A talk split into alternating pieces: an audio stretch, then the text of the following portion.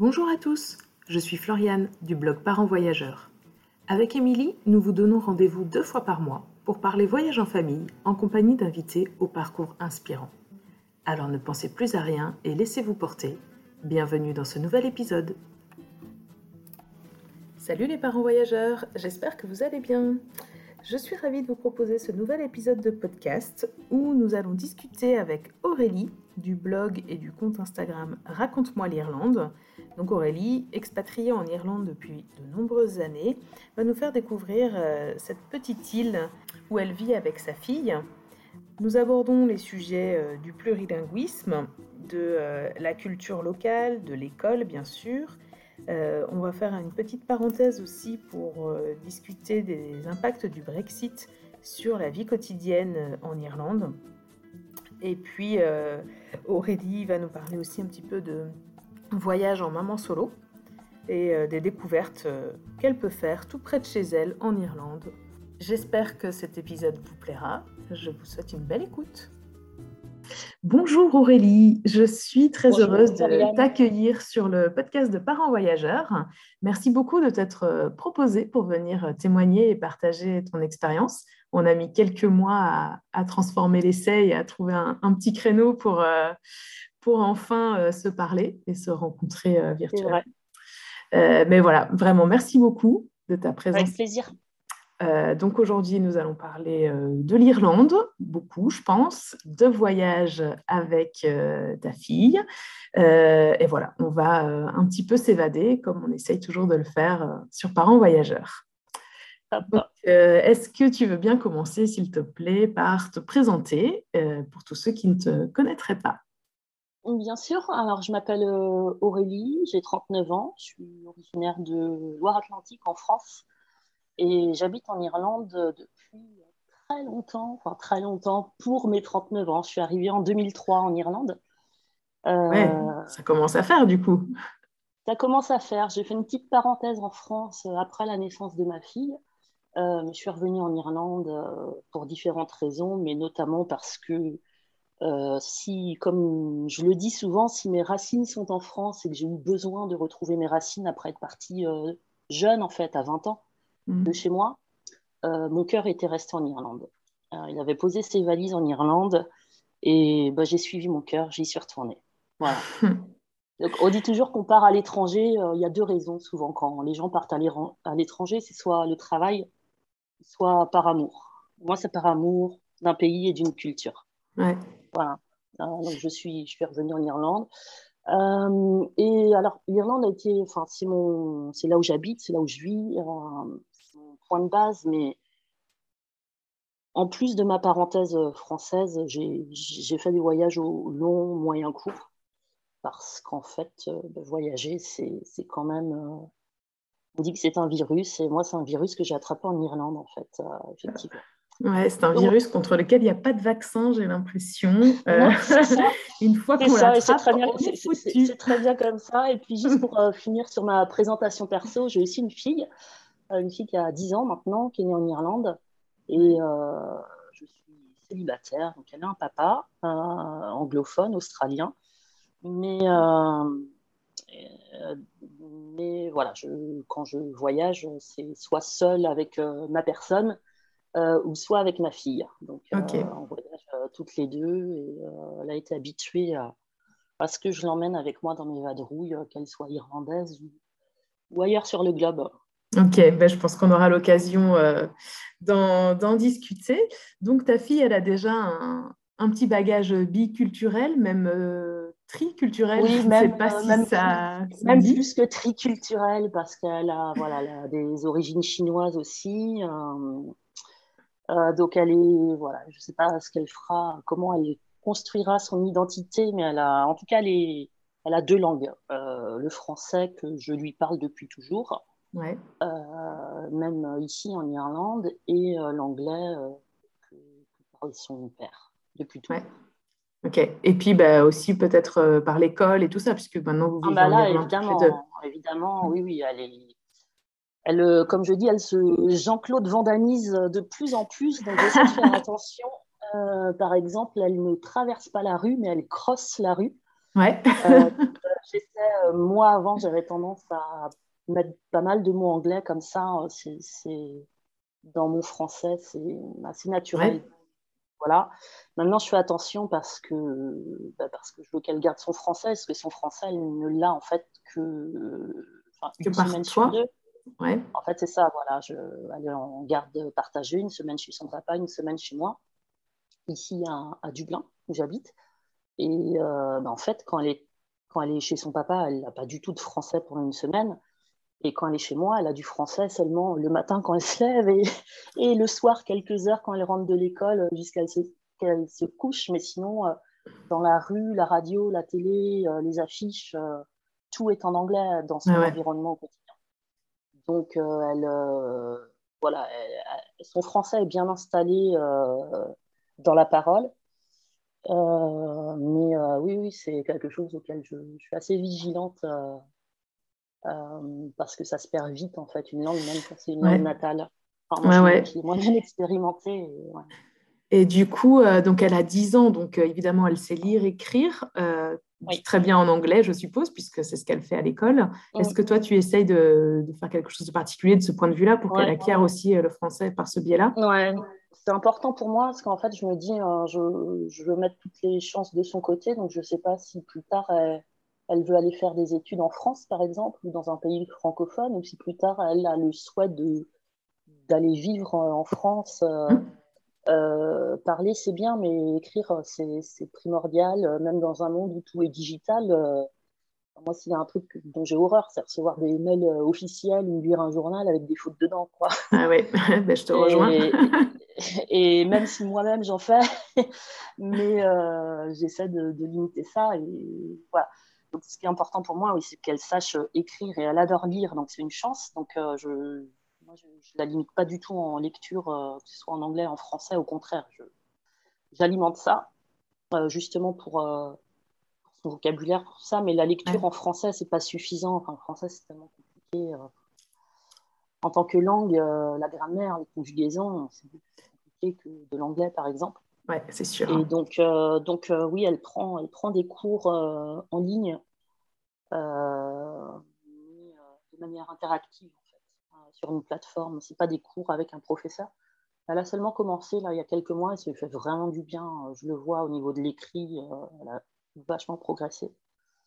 des conjugaisons, des verbes, des, les genres, les nombres, tout ça. Ouais, ouais, bah écoute, j'imagine bien parce que moi j'ai un enfant en CM1 et un enfant en CP.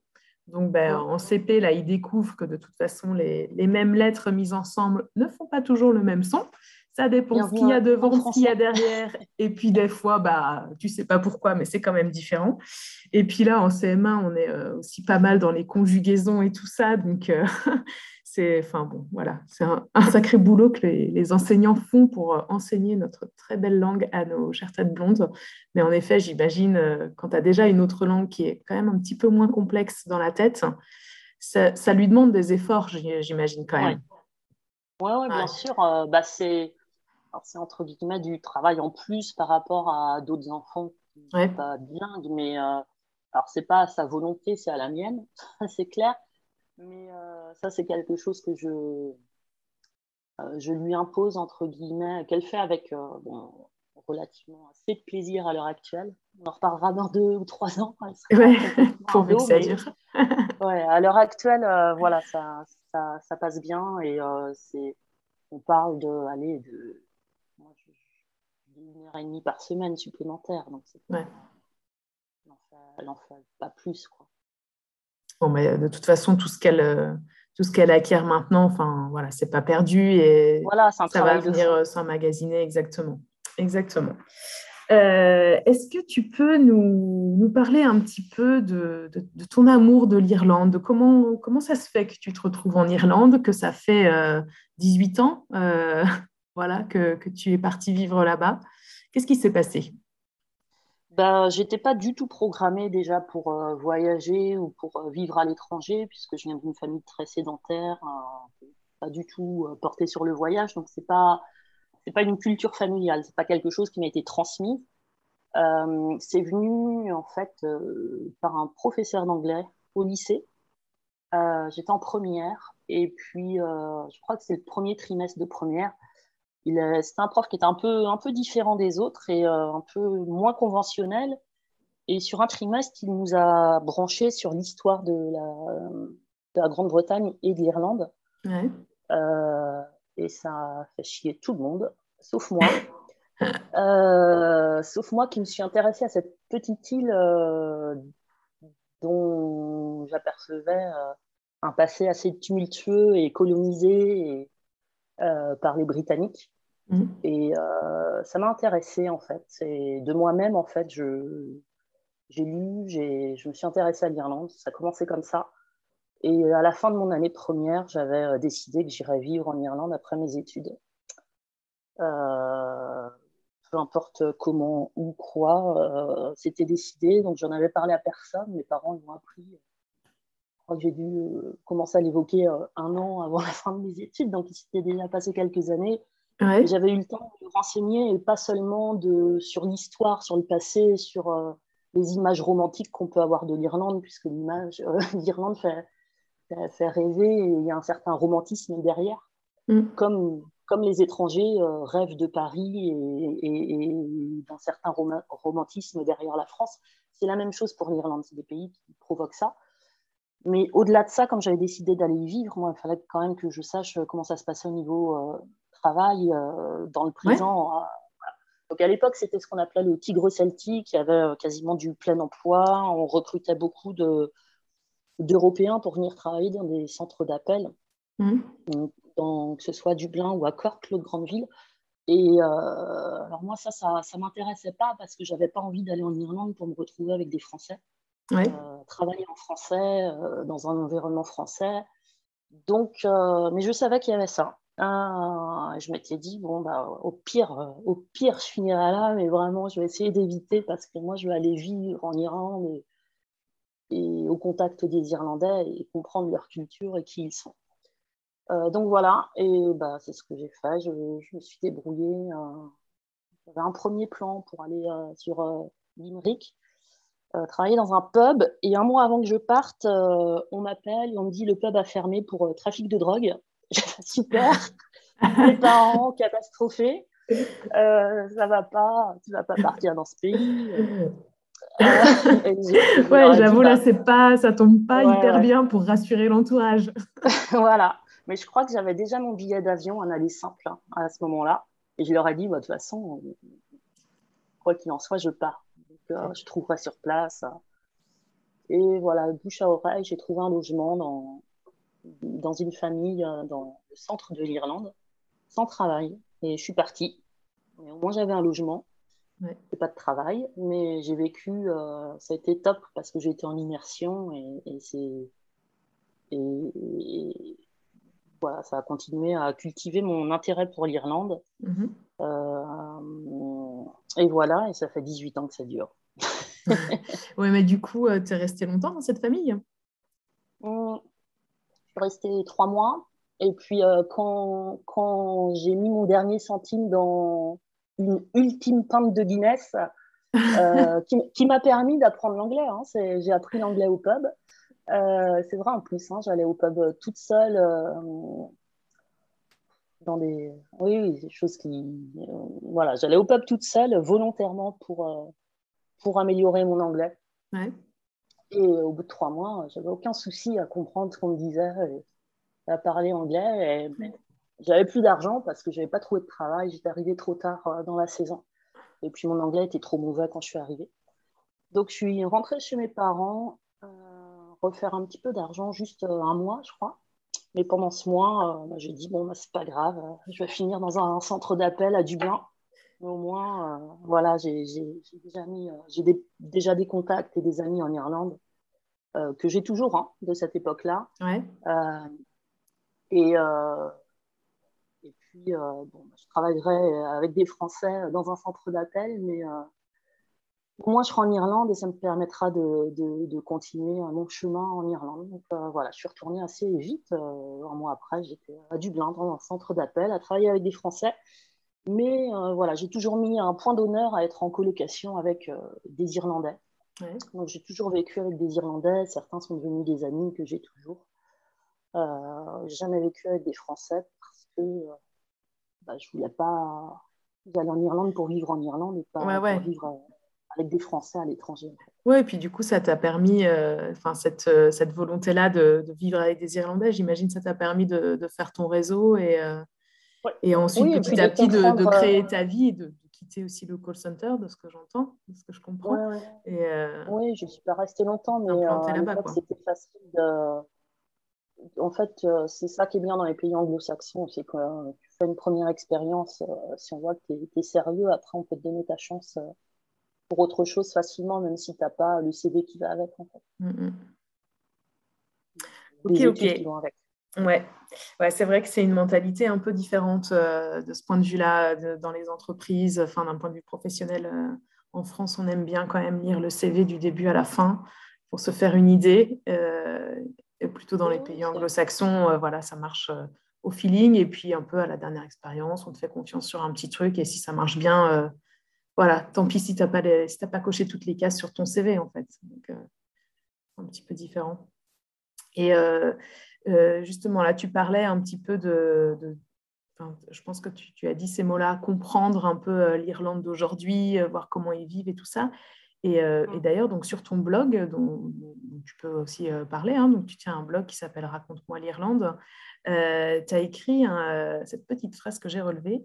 Tu as marqué J'ai mis des années à comprendre comment vivre en Irlande, les codes mm. sociaux, les mœurs, les références culturelles. Est-ce que euh, tu peux nous en dire plus? Qu'est-ce que qu'est-ce qui te manquait au début? Qu'est-ce que tu as appris en cours de route? C'est quoi ces en codes fait, sociaux? quand, quand, quand, quand, on est dans un pays et quand on grandit dans un pays, on est infusé par ce pays et on apprend tous les codes sociaux de ce pays, les références culturelles et on n'a pas à faire d'efforts. C'est-à-dire, euh, pour euh, donner un exemple pour des, des, Français de ma génération, euh, moi, si je dis Club Dorothée, euh, Michel Drucker ou Sacrée Soirée, euh, tout le monde a 50 millions de références qui, qui viennent en tête. Et on peut en discuter et c'est des points de référence pour des conversations. si je, je, je, sais pas, je, des airs politiques sous certains présidents de la République, si je dis, je sais pas, Mitterrand, voilà, tout le monde a plein d'images qui viennent en tête. Quand on arrive dans un pays à 20 ans, on a un manque de 20 années qu'on n'a pas. Et donc, on arrive comme un bébé, tout frais, mmh. tout naïf. Et euh, 20 ans ou à 30 ans ou à 40 ans. Et en fait, il faut euh, ce que j'appelle une période de lune de miel qui dure de, moi j'estime, environ deux ans, où euh, ces deux premières années, tout est beau, tout est joli et, on ne voit le pays qu'avec le spectre de la nouveauté touristique, entre guillemets. une fois qu'on passe cette lune de miel-là. Donc, euh, chacun euh, met plus ou moins de, temps à, l'absorber. Euh, après, ben, on vit au quotidien dans le pays, on apprend les relations sociales. Alors, clairement, les Irlandais n'interagissent pas de la même manière que les Français. moi, il m'a fallu des années pour comprendre que les Irlandais ne diront jamais non, par exemple. Ils ne disent pas non. Ah ouais Ils disent rien. Donc, tu te retrouves avec des lapins, par exemple. On pose des lapins. On te dit, euh, viens là, et puis tu y vas, et puis il n'y a personne. Bon, ça, ça ne m'est pas arrivé une fois, ni deux fois, ni dix fois. Ça m'est arrivé des dizaines de fois. Ok. après, on comprend, voilà, ça, c'est des choses qui sont écrites nulle part dans les livres. C'est, Ça, ça prend pas dans les livres, ça se vit. Euh, la manière dont, je euh, je sais pas, moi, je pourrais faire un guide de, entre guillemets, du parfait client de pub. la manière dont on va au pub en Irlande, c'est pas du tout la même manière dont on va au bar ou au pub en France. Euh, et ça, c'est pas écrit dans les livres. Mhm. Euh, moi, je l'ai, je l'ai absorbé en fait par euh, expérience. J'ai compris comment ça marchait. Et par exemple, comment, comment on va au pub en Irlande? Mais en Irlande, déjà, on va. Alors, avant Covid, hein, puisque depuis ça. Depuis, enfin, nous, ça a vraiment. Ça, ce Covid a vraiment profondément changé les choses. À l'heure actuelle où je parle, hein, j'étais au pub pas plus tard que ce week-end. Euh, ça n'a plus rien à voir. Mais avant Covid, euh, on rentre au pub, on va direct au comptoir, on commande, on paye au comptoir, après on s'assoit, si on peut s'asseoir. Euh, ensuite, c'est chacun paye sa tournée, c'est-à-dire, c'est pas chacun paye son verre. Donc, après, on commande une tournée avant que la pinte soit vide. Il n'y a jamais un verre vide sur une table en Irlande. C'est impossible. Et c'est hyper mal vu, en fait, d'avoir un verre vide si on est dans un, ce qu'on appelle une tournée, un round. et en plus, il y a le niveau de la pinte. C'est-à-dire qu'il ne faut pas commander trop tôt ni trop tard. Vraiment, hein. Mais ça, c'est écrit nulle part dans les livres. Enfin, voilà, il y a plein, plein de choses. Euh, moi, je pourrais faire un guide du client du pub en Irlande, mais ça, c'est enfin, pour, euh, pour les gens qui souhaitent venir vivre en Irlande. Mais ça, ça c'est comme tout. Enfin, moi, je ne sais pas si on met en, en Ouganda demain, euh, je ne connais pas les codes sociaux de l'Ouganda. Tout comme je ne connais pas les codes sociaux, je ne sais pas, au Québec, c'est différent aussi dans des pays francophones. Donc, chaque pays a des spécificités culturelles qui ne s'apprennent pas dans les livres, qui s'apprennent par immersion, en fait. Ouais, ouais. Ben, écoute, ça, ça peut être une idée. Hein. Tu peux écrire un, un petit guide pratique euh, pour tous les nouveaux arrivants euh, en Irlande. pour le pub, mais il, serait, si je l'avais écrit, il serait obsolète parce qu'à l'heure actuelle, c'est plus du tout comme ça. En fait. Alors, j'espère que c'est provisoire, mais à l'heure actuelle, on rentre au, à l'heure actuelle post-Covid en Irlande, on rentre au pub, on s'assoit à une table comme au restaurant et un serveur vient nous voir prendre notre commande. Donc ça n'a plus rien à voir. On se mélange plus ouais, surtout pas bouger, rester assis, ne pas euh, personne. On, ne passe pas de commande au comptoir, enfin, ça n'a plus rien à voir. Ça ressemble beaucoup plus à un restaurant maintenant en fait. Ouais. Bon, j'espère que ça reviendra. Euh, ouais. Ouais, de, ça, ouais, ouais, ouais, ça va probablement prendre un petit peu de temps. Et euh, du coup, pour, comment, pour ta fille, qui a quand même grandi un petit peu en France, Comment s'est passée euh, l'adaptation quand vous êtes retourné vivre en Irlande? D'ailleurs, elle avait quel âge quand vous êtes euh, partie vivre en Irlande Elle avait 7 ans, je crois. Ouais, c'est ça. Et puis, Donc, elle est euh, bah, née en Irlande. Vous êtes resté un petit peu en Irlande. Oui, née en Irlande. Elle a passé bah, ce premier, voilà, premier temps en Irlande. et puis, puis voilà, elle est revenue en France. Enfin, elle est venue en France avec moi. Euh, et elle a, en fait, elle a commencé sa scolarité en France. Ouais. Euh,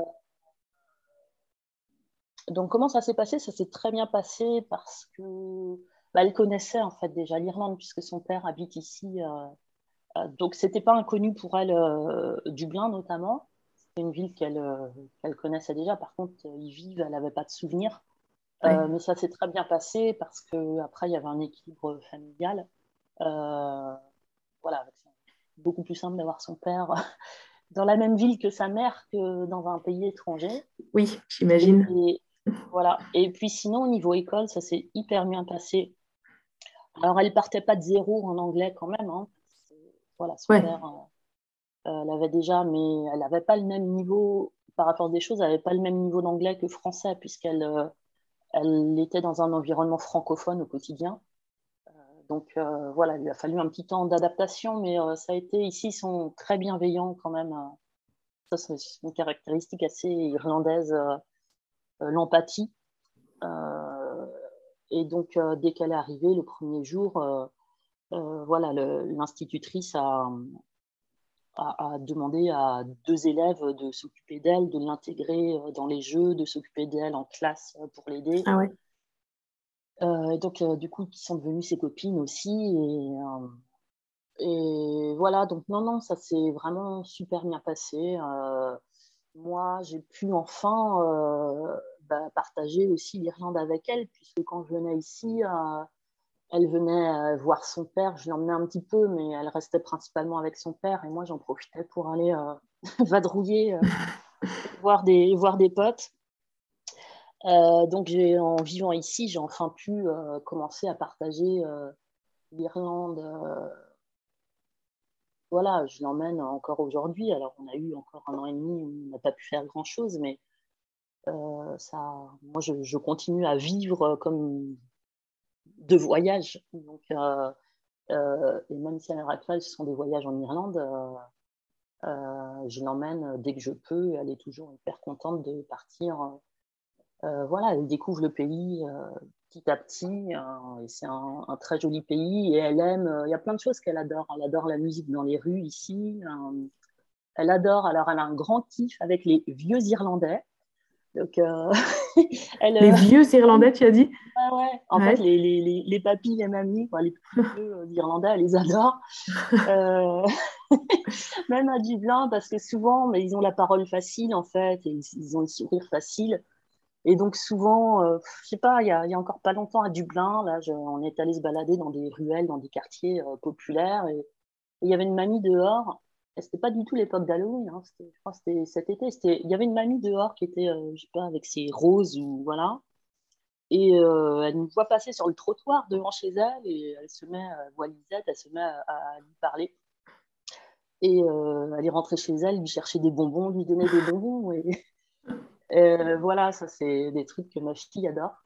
Des, des, vieux Irlandais qui sont assez, ouais, ils peuvent être assez, assez adorable euh, comme ça au quotidien en fait. Donc euh, voilà, il y a plein de choses. Euh, elle adore le temps irlandais. Alors peut-être parce qu'on est à Dublin et qu'on n'est pas sur la côte ouest où il y a quand même une différence. Mais le temps à Dublin, elle adore, elle adore le fait qu'il fasse jamais trop chaud, jamais trop froid, qu'il pleut pas trop en fait, contrairement à ce qu'on peut penser. Mais moi, pour observer le temps irlandais et notamment dublinois depuis longtemps, euh, je m'amuse à regarder les stats de pluviométrie et il pleut beaucoup moins à Dublin qu'à Nantes, ah à Paris, à Lyon, qu'à Rome. Ouais, Même qu'à euh, Rome Même au niveau Ouais, même à Rome. Alors la différence, c'est que bon, à Rome, il, pleut presque pas l'été. Mais nous, c'est lycée sur l'année, quoi. Ouais, ouais. voilà. Donc, euh, non, non, ça s'est très bien passé, l'adaptation en Irlande euh, pour ma fille. Et euh, du coup, donc, au niveau de sa nationalité, donc elle est française, puisqu'elle a une mère française. Est-ce qu'elle est irlandaise du fait d'être née en Irlande? Alors, elle est française et australienne par ses parents. Ouais. Et elle est irlandaise. Alors, c'est pas comme en France, il me semble, si je dis pas de bêtises, qu'en France, on est français de naissance si on y naît, me semble, je suis pas sûre, mais en Irlande c'est différent.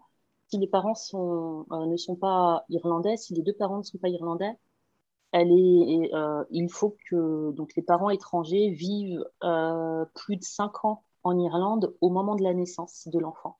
Donc nous c'était notre cas pour pouvoir demander la nationalité, mais il faut la demander. Par contre, on peut la demander à vie, c'est-à-dire que nous on lui a demandé quand elle était bébé. Mais euh, du fait que euh, les conditions étaient réunies lorsqu'elle est née en Irlande, euh, si on n'avait pas fait la demande de nationalité irlandaise pour elle, elle pourrait la demander dans 40 ans. Ah oui, ok. Parce qu'à la naissance, les conditions étaient réunies. si les choses ne changent pas. Bon, nous, on lui a demandé, en fait, pour une raison particulière. En fait, on ne pensait pas demander de la nationalité irlandaise pour elle parce que pour simplifier la vie, pas compliquer les choses au niveau de son identité pas de famille irlandaise en fait. Mmh. Voilà. Euh, mais en fait, j'ai une amie irlandaise qui est venue nous voir, euh, elle venait de naître, ma fille, et elle nous demande justement, est-ce que vous avez, vous avez pris la nationalité irlandaise ou est-ce que vous comptez la prendre? Euh, Pas spécialement, parce qu'avec la France, elle a tous les avantages de l'Union européenne, avec l'Australie, elle a le Commonwealth, donc elle a déjà pas mal d'avantages oui, ça fait déjà deux passeports, quoi. Ouais, voilà. et, cette amie irlandaise me dit, euh, bah, tu sais, euh, si un jour elle veut aller aux États-Unis, euh, le passeport irlandais, c'est le meilleur, quoi. Donc, bon, encore une fois, dans cette optique d'optimiser ses chances et de, voilà, de, de, de, lui donner, de lui donner le plus de, de, cartes possibles pour son avenir, on a pris cette nationalité irlandaise à la base pour ça, en fait, en se disant, bon, bah, quand elle sera plus grande, si elle va étudier aux États-Unis, vivre aux États-Unis, le passeport irlandais, c'est vrai que c'est pas mal. Euh, et puis maintenant, en fait, au-delà de ça, euh, je suis quand même très contente qu'elle ait aussi la nationalité irlandaise, puisqu'elle vit ici. Euh, voilà, donc ça, a du sens. Ouais, ouais, tout à fait. Et du coup, elle, elle se sent, elle se sent quoi? Elle se sent irlandaise, française, australienne? Elle ne sait pas? je pense qu'elle est, elle est beaucoup plus proche de la France encore aujourd'hui, euh, parce que c'est là où elle a sa petite enfance. Et, euh, elle a ses grands-parents français, sa famille française qui est très présente. Et par la force des choses, l'Australie, c'est beaucoup plus loin. Et ouais. donc, elle a beaucoup moins de contact avec voilà, sa, sa, famille australienne. Et puis, pour l'Irlande, bah, mine de rien, on a eu un an et demi un an et demi, on n'a pas pu vivre normalement ici, en fait, hein, quand même. Mm. et à son âge, ça, ça joue. Bah, c'est énorme, en fait, hein, à l'âge de notre enfant.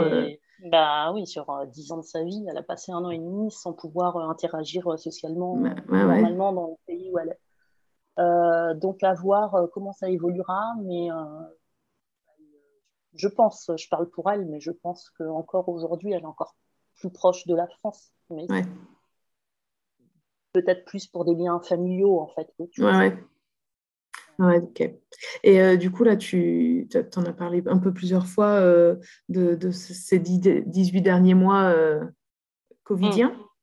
Mmh. comment, comment est la situation en Irlande? Je t'avoue qu'en France, on n'entend pas spécialement parler de l'Irlande. Donc, Alors là, aujourd'hui, aujourd'hui, on attend, on, attend, on attend les dernières infos du gouvernement qui vont tomber aujourd'hui, puisqu'on devait avoir les dernières restrictions qui allaient être levées d'ici quelques jours.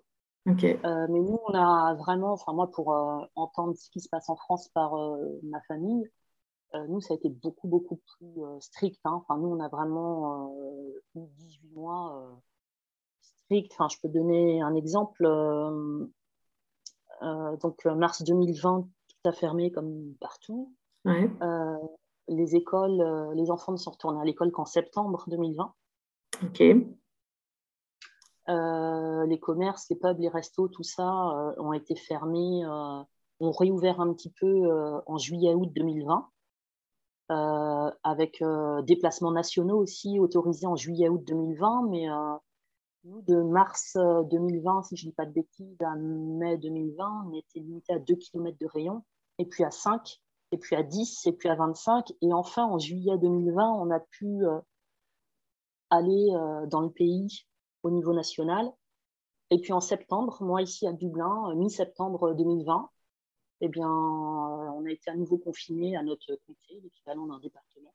Donc on n'avait pas le droit de sortir de notre comté. Et ça, ça a duré jusqu'à euh, bah, je crois mai 2021. Ah ouais. ça fait neuf mois, quoi, à peu près. J'ai pas pu sortir de Dublin, ouais. Et pendant ces neuf mois, il y a eu, euh, les écoles ont été fermées de Noël à avril, encore 2021. Ok. Voilà, ça c'est juste euh, quelques, quelques, voilà, quelques restrictions. Et donc on commence tout juste, nous, à, à revivre, entre guillemets, normalement depuis, euh, depuis août-septembre. Hein. les, les, les pubs ont ouvert début en extérieur.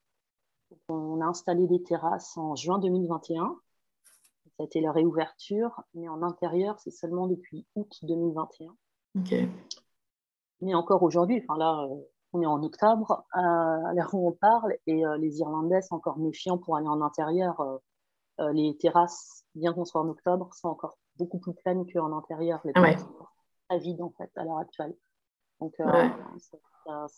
voilà, ça, ça, va mettre du temps. Et puis là, on parle de, de nouveaux cas, d'augmentation de cas. Donc, on attend des, infos aujourd'hui. Ok. Euh, quelles vont être les mesures. Ok, ok.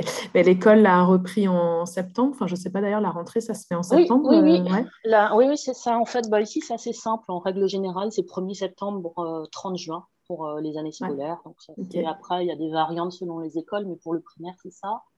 Donc, l'école a repris le 1er septembre. Donc là, ça a repris normalement. Ouais. Ouais, ouais, ce qui est très bien. Et alors, du coup, tu en parles un petit peu sur ton blog euh, de l'école, de, au moins de la première rentrée euh, de ta fille. Comment ça se passe euh, l'école en Irlande? Alors l'école en Irlande, c'est cinq jours par semaine, donc il n'y a pas de mercredi comme en France, donc c'est du lundi au vendredi. Et mais le, temps scolaire est moindre. Enfin, elle commence, par exemple pour ma fille, l'école où elle est, donc elle est dans une école publique irlandaise. Elle commence à 9h le matin et elle finit à 14h40. Ok, donc des journées assez courtes, en tout cas par rapport à ce qu'on connaît euh, nous, en France. Ouais. Euh, moins de vacances scolaires qu'en France, par exemple, pour euh, les vacances d'automne. De, En France, c'est deux semaines, en Irlande, c'est une semaine. Ouais, ok. Il n'y a pas de vacances en février. Il y en a à Pâques, par contre, parce que Pâques, c'est très important en Irlande. Donc, il y a deux semaines de vacances à Pâques. Et puis après, bah, c'est les deux mois d'été. donc, voilà. Il y a Noël aussi, quand même. Oui, Noël, bien sûr. Ouais, c'est pareil, c'est deux semaines. mais oui, en fait, il n'y a pas février et à l'automne, c'est ça, ça doit faire en France, c'est deux semaines de vacances en février, c'est ça? Alors maintenant, en France, ouais, c'est deux semaines euh, tout le temps, euh, chaque ah, vacances. on n'a pas, deux semaines de vacances. Donc euh, ça, la différence, je pense, majeure pour des Français qui viendraient vivre en, Irlande avec des enfants, au niveau scolaire, je pense qu'il peut faire bizarre, c'est les devoirs. Il n'y a pas beaucoup de devoirs en Irlande. C'est assez culturel. Il y a beaucoup, beaucoup, beaucoup moins de devoirs. Et c'est vrai que maintenant, moi, avec euh, la vision de l'école ici et ce que j'ai connu en France, ma, France, ma fille qui était beaucoup plus petite, en fait, elle avait beaucoup plus de devoirs en France il y a quelques années qu'elle en a aujourd'hui en Irlande. Ah ouais euh, Ouais, ouais. Alors en plus, le Covid a, encore sucré encore plus de devoirs. Euh, maintenant, c'est fait en ligne et donc c'est encore allégé. Donc ça, je pense, c'est une grosse différence. Euh, et du coup, tous les parents viennent chercher leur enfant à 14h40 comment ça se passe? Ouais, alors ça, ça grande aussi, c'est bah, entre guillemets, c'est même, oui, c'est problématique pour les Français, euh, les, les, les, Irlandais aussi. Évidemment, l'école qui finit à 14h40. En France, on a ce qu'on appelle du périscolaire ou voilà, des, choses mises en place par les, publiquement en fait, c'est pas privé. Ouais, par les collectivités, par les communes souvent. Voilà, ici il n'y a pas, hein, ça, ça n'existe pas. Le périscolaire n'existe pas ici. Euh, donc euh, tout est c'est privé, les activités, c'est un coût. Euh, sinon, voilà, à la campagne, il peut y avoir des voilà les, les, clubs comme il y a une association de sport gaélique en Irlande qui est très importante aussi dans la vie sociale irlandaise, qui va au-delà mhm. du sport et euh, où, voilà, à la campagne, euh, il y a aussi des, activités comme ça. Mais sinon, l'Irlande, c'est un pays très rural, donc euh, il y a aussi la notion de communauté, de voisinage. Donc les gens vont, vont s'arranger aussi entre eux. En ville, à Dublin, c'est beaucoup plus compliqué parce que, voilà, en ville, par définition, que ce soit en Irlande ou ailleurs dans le monde, c'est bien plus anonyme ou individualiste à la campagne. donc, c'est pas simple, effectivement, pour les familles, en tout cas à Dublin nous, on s'organise avec euh, une nounou, en fait, hein, voilà, qui va chercher notre fille à l'école et qui la ramène euh, chez elle et qui reste avec elle à la maison ouais. parce qu'on rentre, en fait. Ah ouais, ok. voilà, on a fonctionné comme ça depuis toujours parce que c'est ce qui nous va le mieux. En plus, nous, voilà, notre organisation familiale et voilà, ça offre aussi une flexibilité, mais euh, sinon, oui, c'est pas simple. Hein. On peut comprendre qu'une famille qui a trois enfants, euh, c'est compliqué en Irlande au niveau budget. Hein. Ouais. Bah oui, la garde des enfants, il n'y a, pas, a, pas de, a pas de système d'assistante maternelle non plus. Ah oui, d'accord. Mais euh, tu vois, moi, j'ai une copine qui habite au Royaume-Uni, pas très loin de Londres et elle a deux enfants en bas âge, ils ne sont pas encore en âge d'être scolarisés les deux. Mais du coup, justement, on en parlait hier euh, du prix de la crèche. C'est juste ahurissant. Euh, alors, c'est que nous, en France, ben, c'est déductible des impôts, tu as ah, l'aide de la CAF. Euh, voilà. Il n'y a pas d'aide ici pour ça. non, non. Non, il y a des gros avantages en France hein, pour les familles, pas que pour les familles, hein, mais non, mais notamment pour les familles, ouais. C'est vrai que euh, les collectivités font euh, beaucoup de choses. Et, euh, le, périscolaire, entre guillemets, ne coûte rien, même si je sais, si on a deux ou trois enfants, c'est un coût. Mais en fait, c'est pas le coût réel qu'on paye en France. Ouais, ouais exactement. Et puis, comparé à ce qu'il y a dans les autres pays, en fait, en effet, tu peux dire que ça coûte rien. parce ah que, voilà, dans d'autres pays, c'est tellement hallucinant. En Europe, ouais. ouais. Et, euh, et sinon, une autre petite différence, je pense qu'il y a, euh, c'est le port de l'uniforme, non? Ah, euh, mais oui. Oui, oui. Alors, l'uniforme, alors Harry Potter a, a, rendu l'uniforme super sexy en France. je pense que c'est Harry Potter parce que quand ma fille est venue ici, effectivement, elle porte un uniforme, donc son uniforme à elle. Donc, chaque école a son uniforme avec un blason. Euh, donc, l'uniforme de ma fille, c'est une jupe avec euh, soit des chaussettes jusqu'aux genoux ou des collants selon la saison. Voilà. une chemise, une cravate élastique en fait, une cravate, et puis un, un, pull colvé quoi, en maille, et puis a l'écusson. Le blason de l'école. Blason de l'école, et puis l'uniforme pour les journées de sport, deux par semaine. C'est l'uniforme, c'est un survêtement d'école en fait aussi, avec le blason de l'école, et donc c'est un survêtement, pantalon suite en, coton, mais super qualité. Par contre, c'est de la super qualité.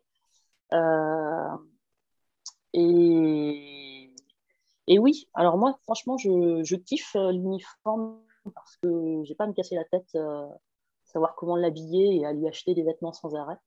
Ah ouais, vraiment, sa, garde-robe, je le dis, je crois, dans l'article sur Raconte-moi en Irlande, sur la première rentrée de ma fille.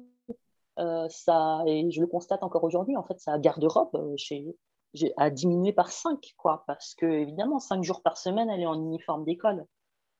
Donc, euh, elle n'a pas besoin d'avoir 5 bah de vêtements, en fait. Très clairement. Et franchement, il y a un côté économique aussi sur ça. Alors, c'est un budget, mais en plus, ça coûte rien. Enfin, honnêtement, je trouve que ça coûte rien. En début d'année, donc en fait, avant la rentrée, on va au magasin d'uniforme. Euh, pour euh, refaire. Euh, et en plus, ça dépend comment l'enfant grandit, donc il n'y a pas besoin de racheter tout l'uniforme tous les ans, en fait. Bah et quand tu dis au magasin d'uniforme, il y en a un ou il y en a plusieurs En fait, ouais, ouais.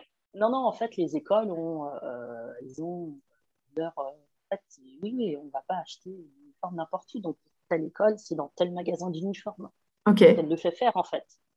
Donc, c'est drôle. Alors, ça, c'est pareil. C'est un, bah, ça, c'est quelque chose de culturel que, qui ne s'apprend pas dans les livres, euh, comment ça marche, ce magasin d'uniforme. Oui, mais oui, carrément. Euh, voilà. Donc, euh, et bah, là, par exemple, ma fille, je dois lui racheter un survêtement d'école parce que, en fait, voilà, il, commence à être juste et donc je vais aller au magasin d'uniforme. donc, celui qui, qui, travaille pour l'école où elle est. Ouais et je vais dire le nom de, de l'école de ma fille, et donc ils connaissent en fait. Euh, ouais. donne le nom de l'école, euh, la taille que je veux, et c'est fait rapidement. Quoi. On me donne juste euh, bah, l'uniforme. Quoi, ah, mais c'est sûr, ça simplifie vachement les séances shopping. quoi. Moi, c'est ah, une bah, vraie galère avec mes garçons. deux garçons, on pourrait croire que c'est facile. Que dalle. c'est une vraie galère en plus, de bah, en plus, effectivement, ils n'ont pas le choix. En fait, ça leur est imposé. Donc, ils ne vont pas dire j'aime pas ça. Ouais, c'est ça. Euh, c'est pas à discuter. voilà, je peux aller au magasin, euh, uniforme, euh, sans ma fille, quoi. Je, lui prends ce que j'ai besoin, j'ai pas besoin de son avis, parce que de toute manière, c'est top, ça c'est sympa. Et elle, elle en pense quoi? Elle, Ça lui a fait bizarre au début ou Non, ça lui a même pas trop fait bizarre, mais en fait, elle adore. En plus, elle aime bien son uniforme, parce qu'il y a des uniformes qui sont moins jolis que d'autres quand même. plus laid. Il y en a vraiment qui sont très moches, euh, genre euh, des jupes à gros carreaux, euh, ouais. un mauvais vert avec du jaune. Des fois, ça pique les yeux un peu. Sont... Ouais, ouais, il y a des uniformes qui sont pas très jolis, il y en a d'autres qui sont plus jolis que d'autres. Donc voilà, c'est. Donc elle, elle est plutôt contente de son sort. Ouais, ouais, elle, est... elle aime bien son uniforme aussi, je dois dire, mais ça, Là, voilà, quand on choisit l'école, euh, ben, on prend, on choisit pas une école pour l'uniforme, quoi. Enfin, je pense pas. Ouais, non, non, mais, euh, mais bon, après, tu vois, si les, si les enfants sont à l'aise dans leur basket, quand ils y vont, c'est mieux aussi. Donc, euh, ouais. Et l'uniforme, en fait, alors l'un des avantages, il y a plusieurs avantages à l'uniforme, outre le côté simplification de, la vie et, et économie. C'est, moi, je trouve que ça permet aux filles et aux garçons de s'habituer, mine de rien, au port de la jupe, euh, puisque les, dans toutes les écoles, quelles que soient euh, les filles portent la jupe, en fait. Soit la jupe, soit ce qu'on appelle une blouse, c'est une sorte de robe sous le, manteau. en fait, elles sont en jupe euh, depuis toute petite, toute l'année. Ok. et je trouve, alors ça c'est très très subjectif, mais je trouve que ça familiarise et les filles et les garçons au port de la jupe, qui devient totalement naturel quelle que soit euh, notre silhouette. Et euh, ça, les filles ici sont complètement décomplexées, euh, mais c'est mm. pareil au Royaume-Uni. Et du, enfin, les filles, les femmes à l'âge adulte, quelle que soit leur taille, elles peuvent faire un. Alors, alors j'ai perdu les tailles françaises.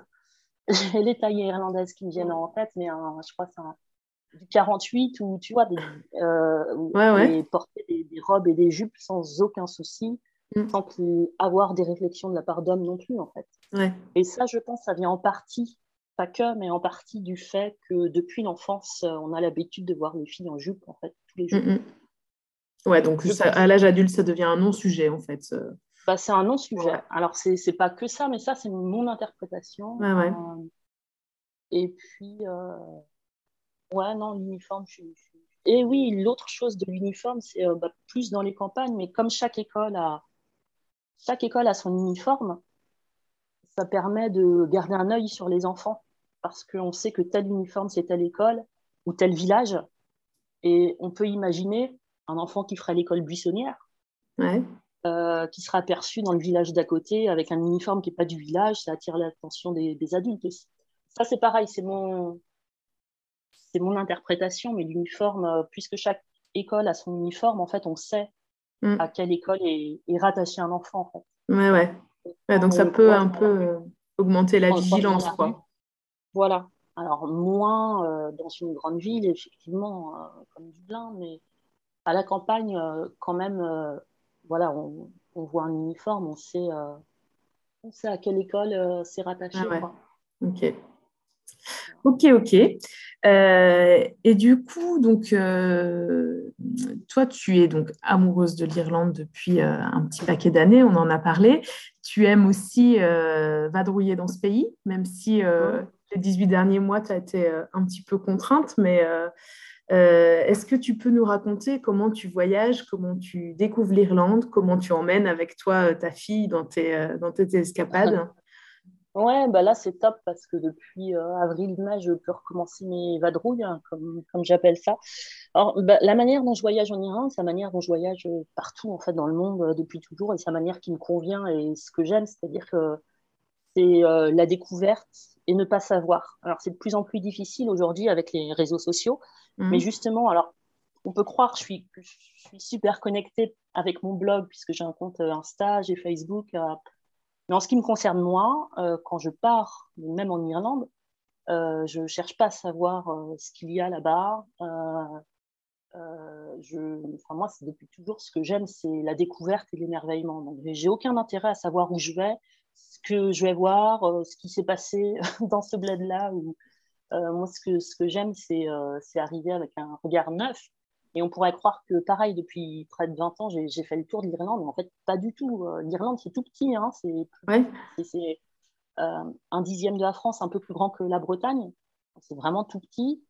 Et vraiment, je, je vadrouille beaucoup en Irlande, et alors beaucoup en, en randonnée ou pour randonnée. Donc, mais vraiment, je n'ai pas du tout fait le tour de l'île, en fait. mais vraiment pas. Euh. donc euh, un jour peut-être j'aurais fait le tour de l'île, mais euh, je n'ai pas fait le tour de l'île du tout. alors et pourtant je pars là, je vais partir encore dans quelques jours. mais voilà, donc ce que j'aime, c'est me dire. alors le blog, alors c'est vrai que ce que m'apporte le blog, c'est un motif de déplacement, notamment j'ai commencé un, un tour d'Irlande pour interviewer euh, des Irlandais. Mhm. Euh, toujours dans le but de, partager, transmettre euh, et laisser parler les Irlandais eux-mêmes, parce que voilà. et donc, l'Irlande est administrativement est découpée en 32 comtés. il, y a, 32 comtés sur l'île d'Irlande. Euh, 6 font partie de l'Irlande du Nord, qui est rattachée au Royaume-Uni. Et 26 font partie de la République d'Irlande, qui est un État indépendant où je vis, dont Dublin est la capitale. Mais au total, sur l'île, il y a 32 comtés, comme si on disait 32 départements en France. Et mon, projet, c'est d'interviewer euh, une personne par comté. Ok. À l'heure actuelle, j'en ai 13 d'interviewer, de, enfin de publier sur le blog. Et donc, euh, voilà, le, blog me donne des motifs aussi de, déplacement. Donc, euh, quand je vais rencontrer ces gens, en général, quand je vais les rencontrer, j'en profite pour euh, vadrouiller dans les alentours mhm. et, rencontrer d'autres gens. Donc, la manière dont j'aime voyager, c'est en Irlande. C'est voilà, c'est toujours pareil, sans savoir où je vais, ou ce que je vais faire, ou qui je vais rencontrer. avant ma fille, j'avais l'habitude aussi, mais même depuis ma fille, en fait, de, j'aime rentrer dans un pub de campagne sans savoir ce qu'il y a derrière la porte et, et, que ce soit en journée ou en soirée, m'asseoir au comptoir et, toujours des gens qui viendront me parler. Donc ça, j'aime faire ça aussi. Ça me permet d'apprendre d'apprendre un peu plus de l'Irlande, de capter un mhm. peu euh, la culture irlandaise quand je fais ça. Euh, randonnée, c'est une, autre passion aussi hein, que j'ai, les grands espaces, et ça, l'Irlande, c'est top pour ça. Enfin, en tout cas, c'est top si on aime, euh, si on n'a pas besoin de balisage, parce que c'est pas toujours très bien balisé. Moi, je fais beaucoup de rando, en fait,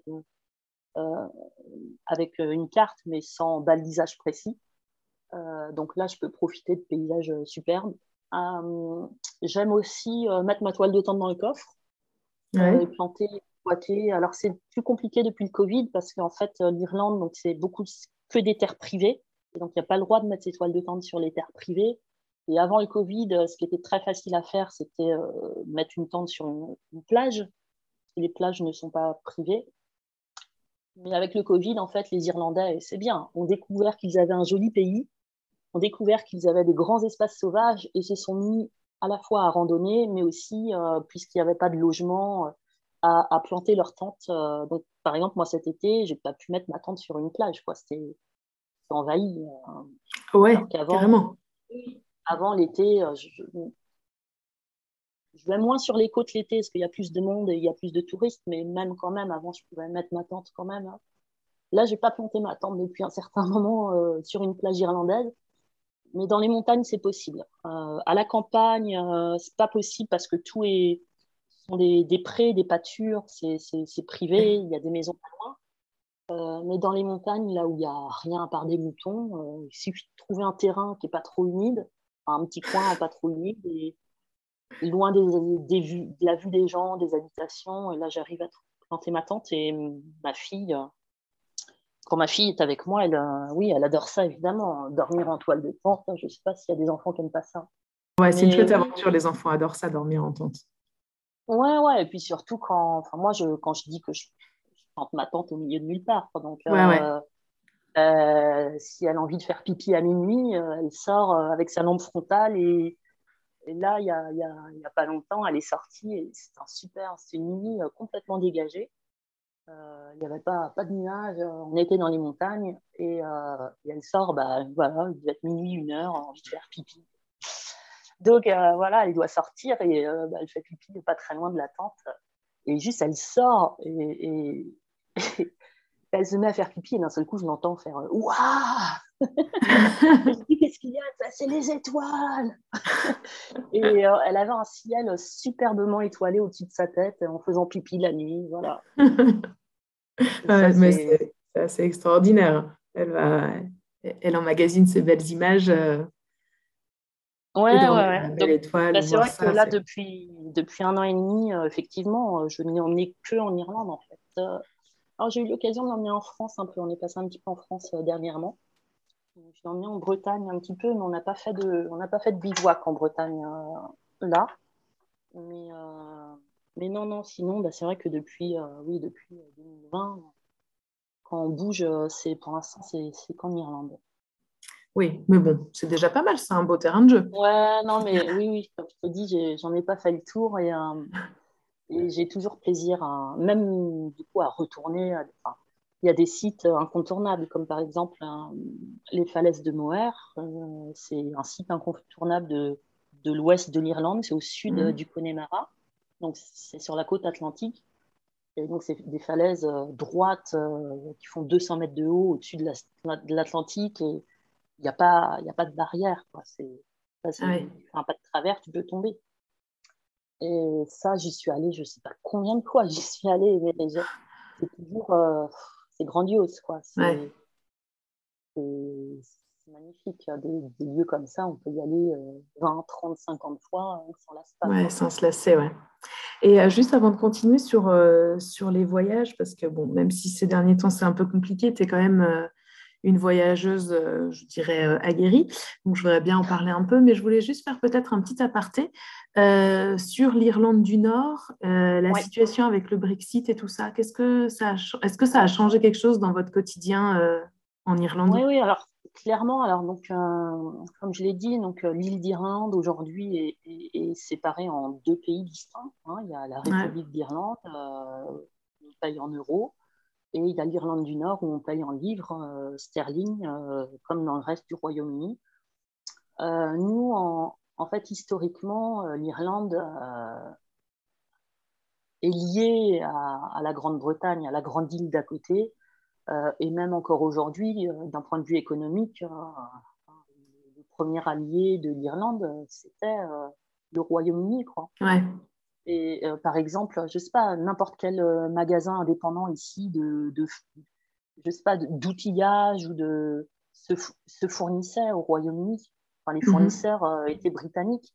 un maçon, un charpentier, les matières premières venaient du Royaume-Uni en fait. Brexit, euh, on comprend que ça change toute la donne. Hein. il y a une frontière maintenant administrative et il y a des douanes, il y a des frais de douane. Donc, les, le coût de la vie courante, vraiment, moi, je le vois augmenter. Quoi. Enfin, des produits. Ah oui. Euh, ah, mais oui. Euh, oui, oui, clairement. Enfin, moi, je le ressens, je le vois. tu l'expérimentes tous les jours, quoi. Et, et, les premières semaines, on avait des ruptures de stock en rayon, en fait, le temps que ça se mette en place, parce que puisque en gros, ça a été décidé, euh, on en a parlé pendant quatre ans, mais ça a été fait le 31 décembre pour le 1er janvier, si je caricature, si je caricature pardon. Euh, ben, en fait, les, pauvres, euh, les, entreprises britanniques ne savaient pas ce qu'elles devaient faire au niveau administratif. Donc, elles ont exporté leurs marchandises comme d'habitude dans les ferries, au départ de Pays de Galles, ou enfin voilà, des ports britanniques. Ça arrivait au port de Dublin. Et à Dublin, on leur disait Ah ben non, vous n'avez pas les papiers, euh, vous n'avez pas euh, pour les normes, euh, pour les douanes. pour Et donc, ça restait bloqué dans, dans, les ferries, paquebots où ça retournait au Royaume-Uni. et donc, il a fallu quelques semaines pour que ce soit rodé. Donc, maintenant, c'est mieux quand même. quand même, oui, ça va. Et pour les commerçants irlandais, bah, ils ont dû trouver pour beaucoup de nouveaux fournisseurs en Espagne. Ah ouais. Bah oui. Ah euh, euh, bah oui, oui. Non, ça vraiment, nous, on a été impactés euh, directement. Hein. On a été les premiers impactés par, par le Brexit. Mais d'ailleurs, c'est le sujet aussi qui a cristallisé toutes les discussions. Hein, que ça, je pense, peut-être pas que ça, enfin, ça et les pêcheurs. C'est compliqué. compliqué cette, cette, frontière, elle était vraiment compliquée à gérer dans, dans les accords. C'était vraiment bah, le cœur. Euh, bah, ce qui est, compliqué, c'est qu'il n'y a pas de frontière. Enfin, on ne peut pas mettre une frontière physique sur l'île d'Irlande de par euh, l'histoire. Enfin, je ne vais pas. Je ne peux pas développer là parce que ce serait trop long, mais s'il y a des gens qui s'intéressent, euh, j'ai fait une vidéo sur YouTube, donc qui est sur la chaîne Raconte-moi l'Irlande, et qui s'intitule Comprendre l'Irlande simplement. Et c'est une vidéo qui fait une dizaine de minutes et qui explique euh, la situation actuelle de l'Irlande. Mais il faut remonter mille ans en arrière pour la comprendre. Donc je ne peux pas l'expliquer comme ça euh, en, deux minutes parce que on croit faussement souvent que l'Irlande du Nord, c'est une histoire de religion, de catholiques contre protestants, mais en fait, ce n'est pas du tout une histoire de religion, c'est une histoire de colonialisme. Donc, euh, et pour ça, il faut comprendre l'histoire d'Irlande qui a été colonisée euh, volontairement l'Irlande du Nord, comme euh, c'est toute l'histoire des colonisations en Afrique, en Nouvelle-Calédonie, même sur le continent américain, ça pose des gros problèmes derrière. Et l'Irlande, c'est ça, les soucis qu'il y a en Irlande, c'est des soucis de colonisation et pas de religion. Mais voilà, pour ceux qui s'intéressent, voilà, il y a une vidéo sur YouTube qui s'appelle Comprendre l'Irlande simplement. Mais je, je, mettrai le lien du coup dans les, dans les notes de l'épisode sur, sur Parents Voyageurs sur le site. Euh, si tu veux.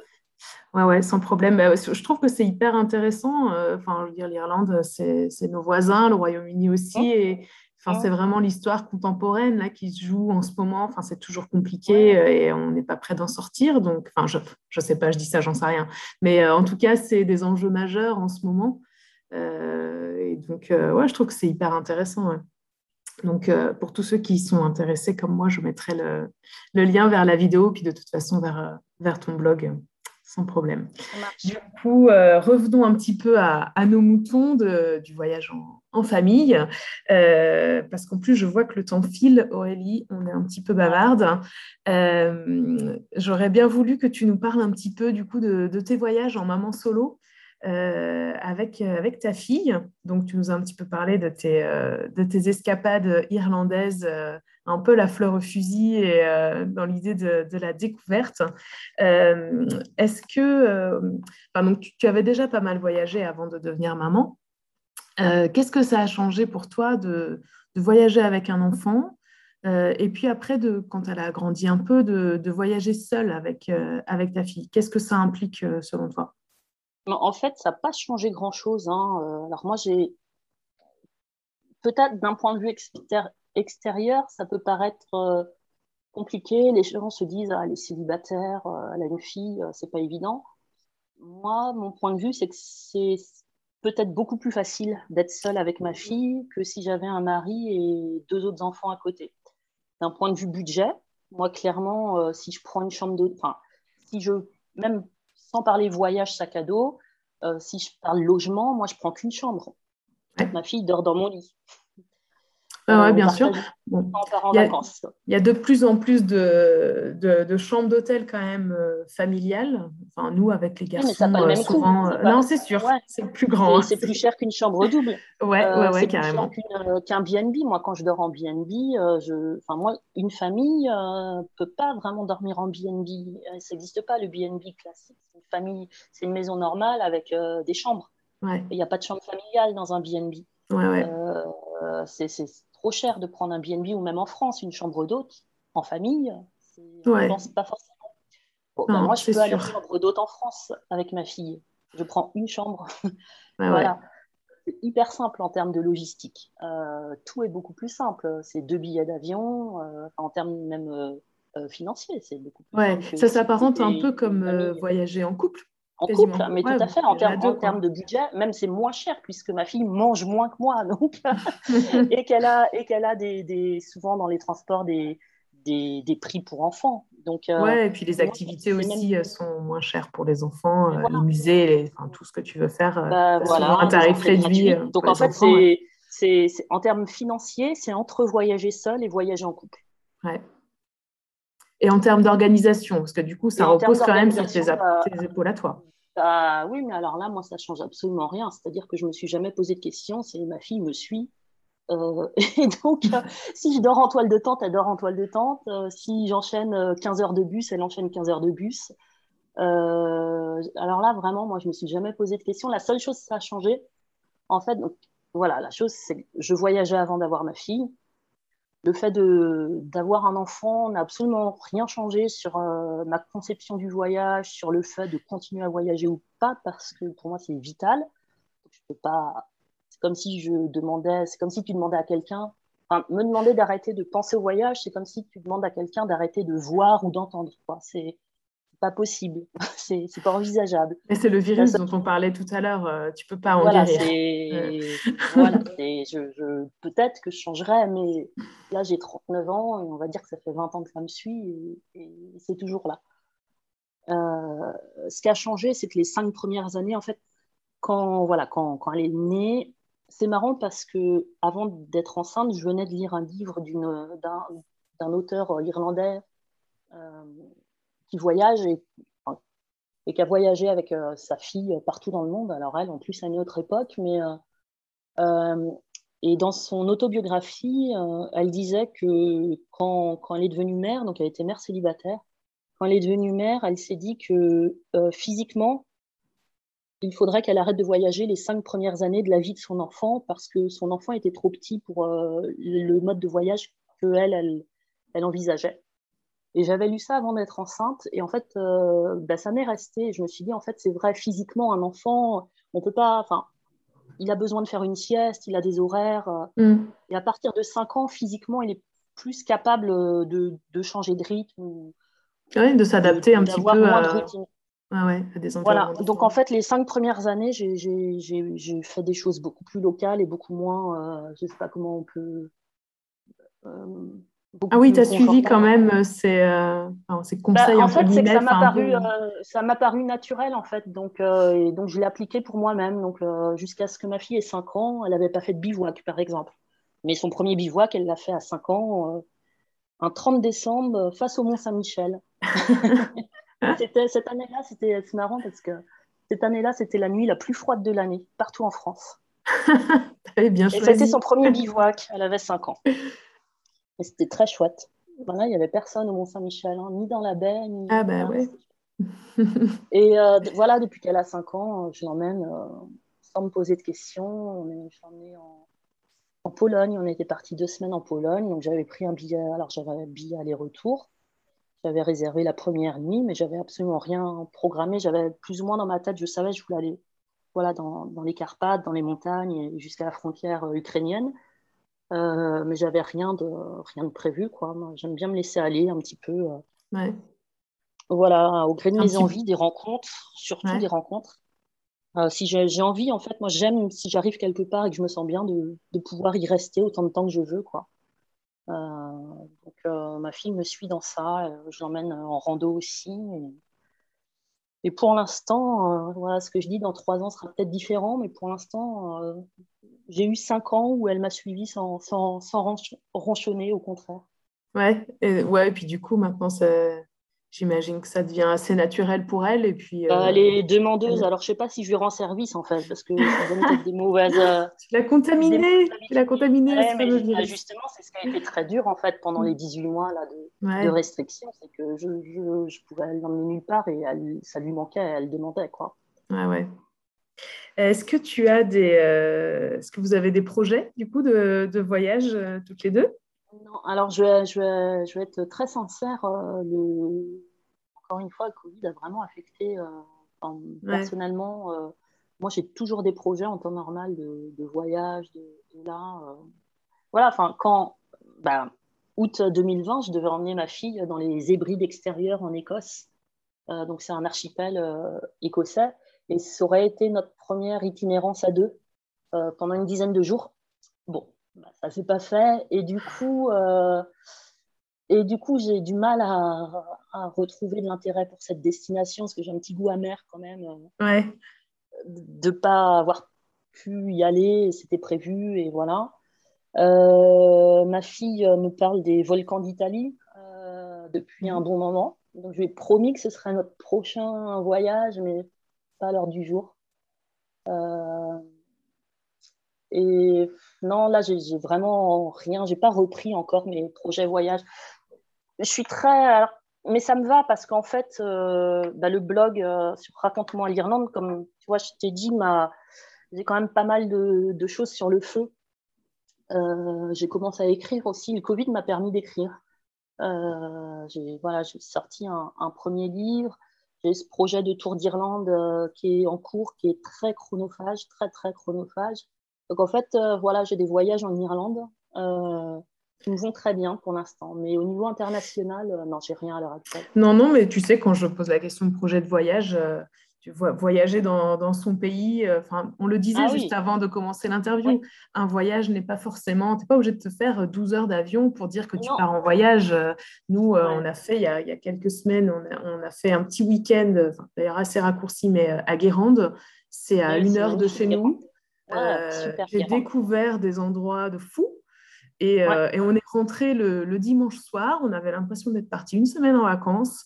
Et c'était canon, quoi. Dépaysement. Changer d'air. Euh, voilà, changer d'air. Moi, j'ai pas, moi, j'ai pas besoin de partir loin ni longtemps. J'ai besoin de partir souvent. Ouais.